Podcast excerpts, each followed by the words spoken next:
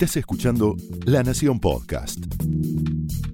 A continuación, Bernardo Estamateas repasa los grandes temas de sus libros en una serie de charlas con Hernán Lirio.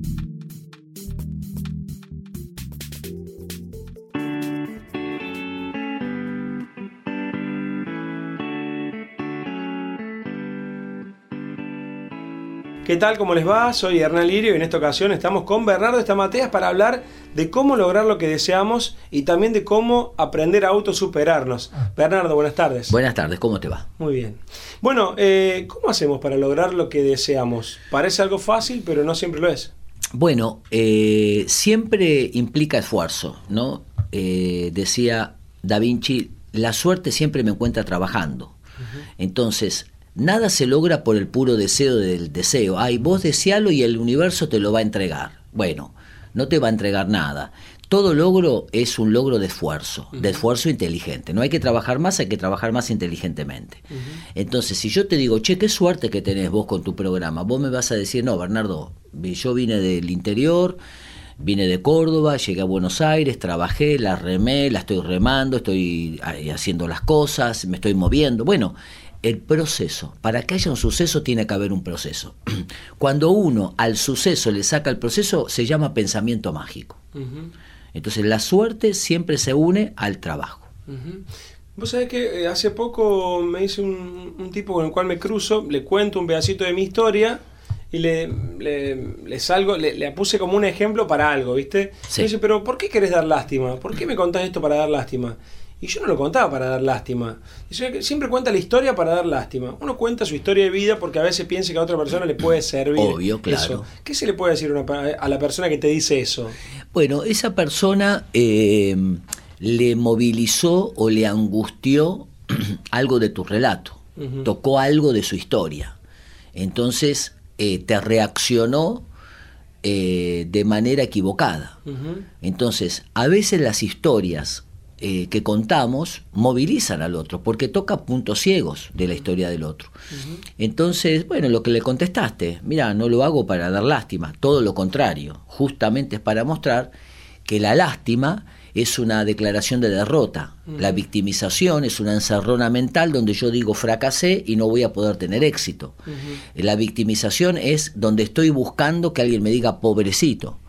Pero yo acá eh, te estoy contando una historia que termina en victoria. Te estoy contando un momento difícil que terminó en un momento de éxito. Entonces uno tiene que recordar los momentos duros que ha logrado superar. ¿Por qué? Porque tienen un buen final. Entonces uno tiene que recordar eso y decir, bueno, sí, la pasé difícil.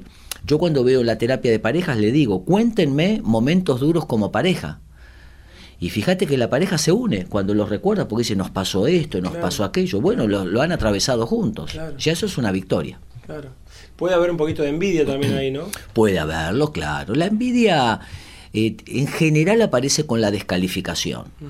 Eh, entonces, eh, ¿cómo tiene suerte esta persona? Que entonces siempre busca la persona otros envidiosos que confirmen su envidia, que te diga, sí, tenés razón, es un desastre. Eso se ve mucho en las redes sociales, donde alguien pone, y, pero este pibe, ¿de dónde salió? Y otro dice, sí, es verdad. Bueno, eh, se agruparon, se atrajeron todos los envidiosos que necesitan descalificar para calmar la angustia que les da tu éxito.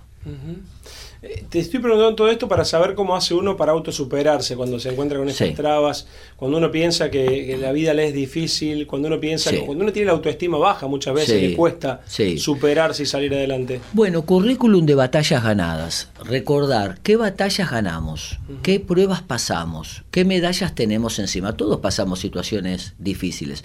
Después lo tercero es arriesgarnos. La diferencia entre el héroe y el cobarde es que los dos tienen miedo, pero el héroe se anima. Mira, había una oportunidad, dice una maestra a los chicos de quinto año de un secundario, le dice, chicos, les voy a tomar un examen. Quiero decirles que están todos aprobados. Tienen siete. Todos. Pero el que quiera hacer el examen, quédese. El que no, ya vaya, se está aprobado. El 95% de los chicos se fueron. Quedaron cinco, cinco o seis chicos. Entonces le dice la maestra, chicos, les puse un 7, no es necesario hacer el examen, están aprobados. Pero si ustedes quieren hacerlo, no, no, no, no, lo queremos hacer el examen. Entonces le di una hoja, cuando los chicos la dieron vuelta decía, felicitaciones, tiene un 10. quiero decirle que usted va a llegar muy lejos en la vida porque se animó a correr un riesgo. Entonces, nosotros tenemos que animarnos a hacer el examen, no conformarnos con el 7, siempre ir por más. Ahora, siempre hay que partir del agradecimiento, nunca de la frustración. No hay que partir de no tengo esto, nadie me ayudó, nadie. Ahí ya es negativo, ya estás con el negativo, ya estás con el menos tanto. Para llegar al cero te va a costar un poco más. Exactamente. Entonces, vos, vos tenés una bicicleta, da gracias al creador y a la vida y a la gente por la bicicleta. Y ahora anda por más, anda por una bicicleta con cambios. Pero no partas de esta bicicleta es una porquería, no partas de la frustración, porque entonces vas a moverte con bronca. Partí del agradecimiento. Bueno, nombraste justamente esa palabra, agradecimiento. ¿Agradecer nos sirve, nos fortalece? Siempre. Hay que agradecer lo que tenemos, hay que agradecer lo que no tenemos. ¿Cuántas cosas vos le pediste a la gente, a la vida, al creador, que no te dio y que ahora miras para atrás y dices, menos mal, menos mal.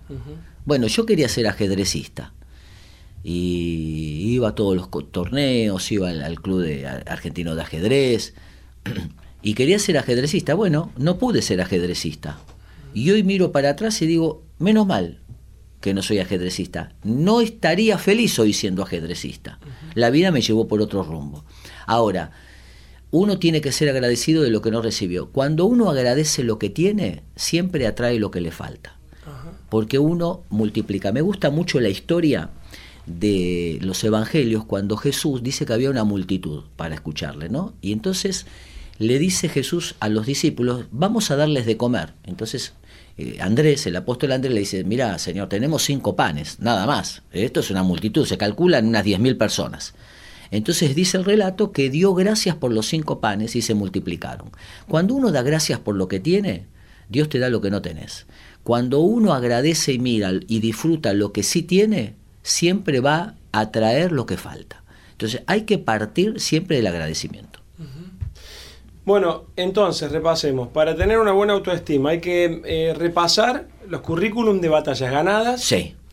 Eh, sabiendo todo lo que perdimos también, todo lo que nos falta, y también lo más importante que me queda acá es arriesgarnos. Arriesgarnos, eh, sí, nos vamos a arrepentir más en la vida de lo que no nos arriesgamos que de lo que nos arriesgamos y no fue mal, porque vos por lo menos lo saldás, bueno, lo intenté, entonces hay que salir del barco y caminar sobre las aguas. Bien, hay que hacer. Exactamente. Es mejor hundirse sobre las aguas, siguiendo la metáfora de, Pedro, que quedarse en el barco mirando como el otro se hunde. Por lo menos lo intentaste. Sé que nos quedamos sin tiempo, me quedé con ganas de mucho más, pero para la gente que, quiera un poquito más, tienen que leer los libros de Bernardo Estamateas, todos vienen con el diario La Nación, la colección Estamateas, eh, los pueden tener en su casa, leerlos, recomendarlos, prestarlos y regalarlos también.